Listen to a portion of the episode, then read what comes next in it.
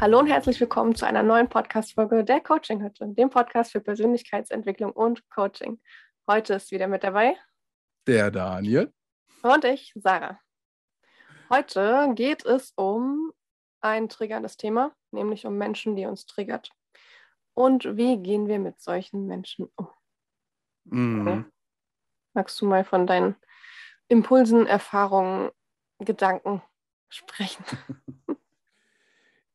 ja, ich kann, oder ich würde einfach mal sagen, ich steige einfach mal in eine Situation hinein, die mich echt am stärksten getriggert hat, die ich so noch nicht kennengelernt hatte.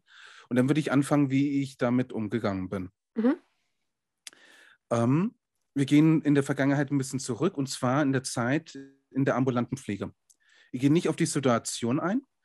Ähm, das war eher das Zusammenspiel zwischen dem Betreuer und der älteren Person weshalb wir dann zu der Pflege aufgetaucht sind. Also Daniel hat in der Pflege gearbeitet. Genau, als Pflegehelfer. Genau. Und die Dame war bettlägerisch gewesen und ich neige dazu, egal ob die Person jetzt reden kann oder nicht, ich rede immer mit denen. Nur um entweder abzulenken, dass ich hier gerade eben die Winde dann ausziehe oder sonst irgendwas mache. Ne? Einfach Kombination, ist ein Mensch. Hm. Und ähm, ich habe dann angefangen mit ihr dann zu reden. Und dann kam der Betreuer plötzlich von hinten und meinte nur noch so, mit ihr müssen Sie gar nicht reden, sie kapiert es doch eh gar nicht. Und ist gegangen. Oh. Das ist Betreuer, also nicht Verwandter oder doch? Nicht Verwandter, nee. Also sie hat tatsächlich keine Verwandtschaft mehr gehabt. Ich weiß nicht, wie das zustande gekommen ist, aber er hat sie irgendwie hat er die Rechte bekommen mit der Krankenkasse und hat sie betreut. Also da mhm. gab es auch doofe Gerüchte, auf die ich jetzt nicht eingehen werde, nämlich sind Gerüchte. Ähm, und das hat mich mega getriggert. Nämlich das ist halt eben etwas, das auch nicht zu meiner Philosophie passt. Mhm. Das sind Menschen und Menschen haben das Recht, als Mensch behandelt zu werden. Und dann so ein Satz, du musst nicht mit ihr reden, die kapiert es eh nicht, oh, kam nicht gut an bei mir. Mhm. Das verstehe ich. Ähm, ja, und mir tat es, allerdings war ich auch an dem Zeitpunkt auch schon so weit, auch mit der Persönlichkeitsentwicklung, dass ich nicht mehr das Bedürfnis hatte, ich muss es allen recht machen, denn ich muss es mir erst selbst recht machen. Und ich habe mit ihm tatsächlich dann ein offenes Gespräch gesucht. Das wurde dann laut zwischen uns beiden, sehr laut. Ähm, aber es hat in diesem Moment so unfassbar gut das nicht in sich hineinzufressen, wie ich es häufig dann in der ambulanten Pflege gemacht habe. Vor allem in meiner Anfangszeit, wo ich ja mit Persönlichkeitsentwicklung noch nicht so viel zu tun hatte. Und in dem Moment, wo das einfach mal rausgegangen ist, es tat so unfassbar gut. Nämlich, ich muss nicht jedem Mensch gefallen. Hm. Geht nicht. Und ähm, was der Vorteil war auch von meinem Arbeitgeber her, ich habe immer das offene Wort auch mit meinem Arbeitgeber gehabt. Das heißt, hat irgendwas bei einem Klienten nicht funktioniert, habe ich das offen kommuniziert. Und von da war es dann keine Überraschung, wenn ich dann plötzlich gesagt habe, hey, ich bin mit dem Klient, mit der Patientin komme ich super gut klar, aber mit dem Betreuer hinten und vorne nicht mehr. Schick mich hm. da besser nicht nochmal hin. Ähm, und ich habe da gelernt, dass es dann für mich unfassbar hilfreich ist, mit dieser Person einfach das offene Gespräch zu führen. Auch wenn man sich danach auseinanderlebt. Aber es ist so unfassbar befreiend. Hm. Ich glaube, die Frage ist mit so triggernden Menschen, ähm, ist es jetzt an der Zeit, so wie du, eine Grenze zu setzen, eine gesunde Grenze für sich und zu sagen, hey, pass auf, so nicht. Mhm. Aber also ich glaube, was auch noch ganz, ganz oft die Situation ist, dass wenn uns jemand triggert, dass das eigentlich was ist, was wir selber in uns haben, was wir selber leben und gar nicht von uns kennen. Also wie oft trägt man sich über Menschen auf oder empört sich über Menschen, ähm, über Sachen, die, wenn man ganz, ganz ehrlich mit sich ist, eigentlich genauso auch selber lebt. Also ja. ich reg mich zum Beispiel über Sachen im Haushalt über meinen Freund tierisch auf, kann ich auch ganz oft und gleichzeitig, wenn ich ganz ehrlich bin, weiß ich, dass ich selber nicht besser mache. Ich hoffe, er hört das jetzt nicht. du darfst jetzt nur nicht sagen, welche Sachen es sind. Nein. Es sind auch ein paar Grenzen dabei, das, ist schon so. ähm, ja, also die Frage, die man sich, glaube ich, bei solchen triggernden Menschen stellen darf, sind die mir gerade ein Spiegel meines, meiner selbst oder darf ich hier eine Grenze für mich setzen? Mhm. Ja, und bei mir waren es dann die Grenzen gewesen. Ja. Ich glaube, ganz oft ist es das, der andere Fall, dass man sich über Sachen aufregt, die eigentlich ein Teil von einem selber sind und die einen einfach aufmerksam machen. Also wie Robert Betz so schön sagt, die Arschengel, die einem halt die Knöpfe drücken, Na, aber das mhm. ja eigentlich was Positives ist. Also eigentlich darf man ihnen dankbar sein, weil sie einem einen blinden Fleck von sich aufzeigen. Und da mal hinzugucken, okay, krass, was empört mich denn jetzt gerade so oder was regt mich gerade so auf? Was ist das? Weil schon die Formulierung, ich rege mich auf, ich reg mich auf. Mhm. Also kann ein niemand anderes aufregen. Entweder ich will mich aufregen oder nicht. Das ist meine Entscheidung und mein Tun, für das ich die Verantwortung habe. Natürlich ist das eine systemische Reaktion ne, aus dem Körper heraus mit Botenstoffen etc. Aber wenn du dir deine Gedanken bewusst wirst, kannst du halt die, die Muster dahinter erkennen und auch dieses Schema verändern, Mhm. was passiert. Ich hoffe, ich rede jetzt nicht in Hieroglyphen, aber Nee, also ich glaube, wenn das dann so der Fall ist, einfach zu schauen, warum triggert mich das? Ne, erstmal vielleicht einfach mal die Frage zu stellen, das ist ja dann auch wieder eine Reflexion. Ja. Und wenn man dann erkennt, woran das liegt, dass man halt eben in dem Moment dann auch vielleicht die Chance haben oder dann auch hat, mit sich selbst zu arbeiten. hm. weil das eben ein blinder Fleck von einem ist, ja. Mhm. Ja, Und da ist es in dem Fall, glaube ich, nicht wahnsinnig sinnvoll, wenn man dann in die Konfrontation nach außen geht und dem anderen Vorwürfe macht. Weil letzten Endes hat er ja nichts damit zu tun, dass du dich aufgeregt hast. wenn man mal ehrlich ist. ja.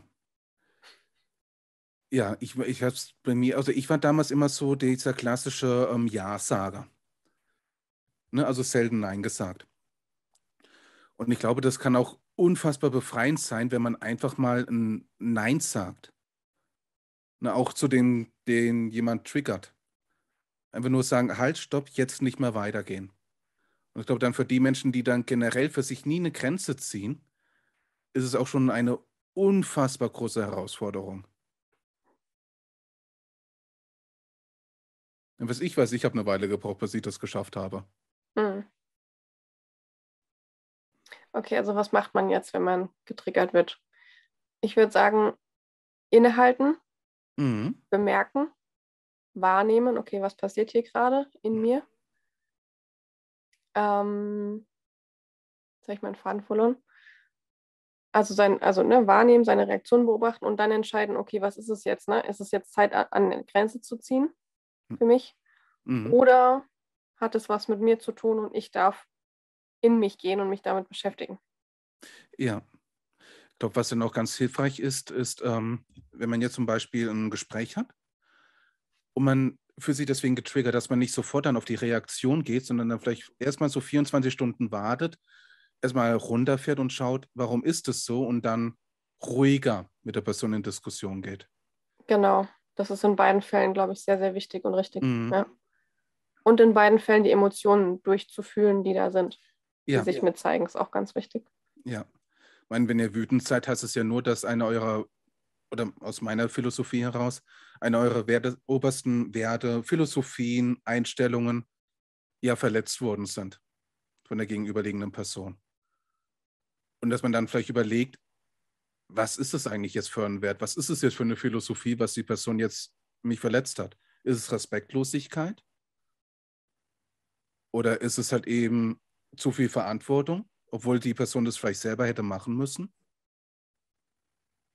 Oder sind es einfach irgendwie nur so dumme Sprüche, aus denen ich aus Prinzip heraus schon ähm, auf 180 gehe?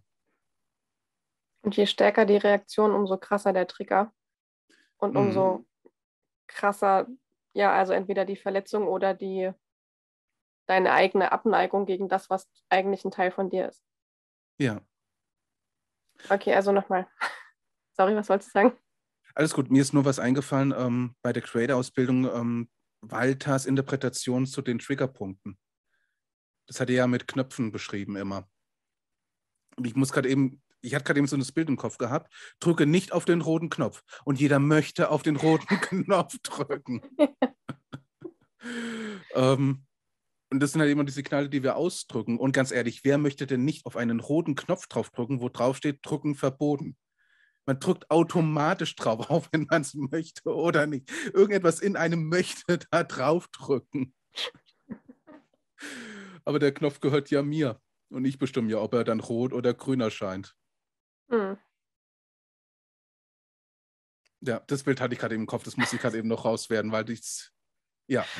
Knöpfedrücker, ja. Genau. Also wie geht man jetzt mit solchen Menschen um? Ruhe bewahren. Mhm. Wahrnehmen. Mhm.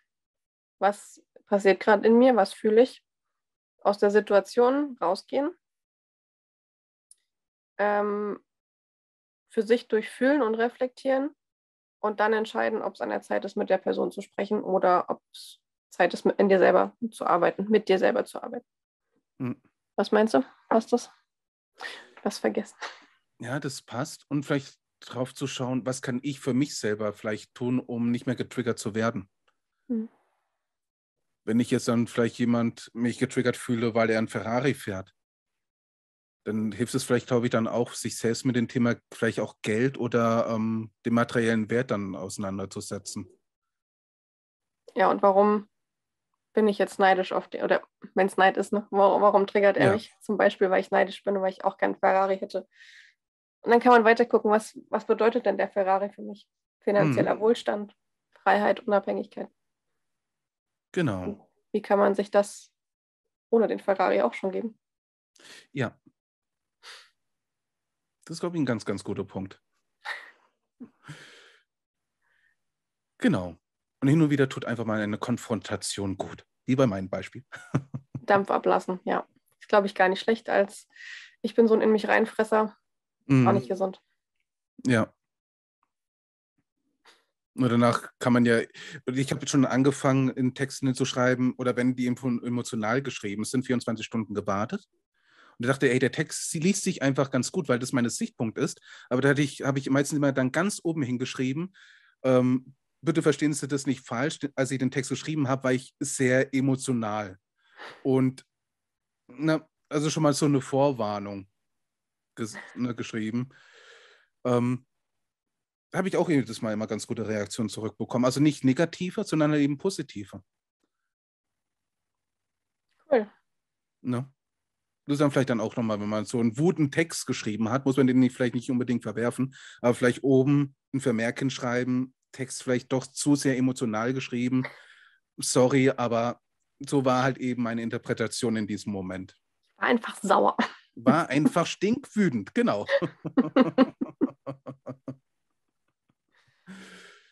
ja, cool. Dann hoffen wir, dass wir euch ein bisschen inspirieren konnten, was ihr tut, wenn ihr mal wieder getriggert werdet und gepikst und auf die Palme gebracht. Mhm. Denkt dran, ähm, das ist euer roter Knopf. Schaut euch die an. Es hilft ungemein, sich dem mal zu stellen und dahin zu gucken, um mhm. sie zu entschärfen. Dann ist es einfach kein roter Knopf mehr, sondern vielleicht nur noch ein gelber und dann irgendwann ein grauer Knopf oder ein neutraler Knopf und irgendwann gar kein Knopf mehr. Ja.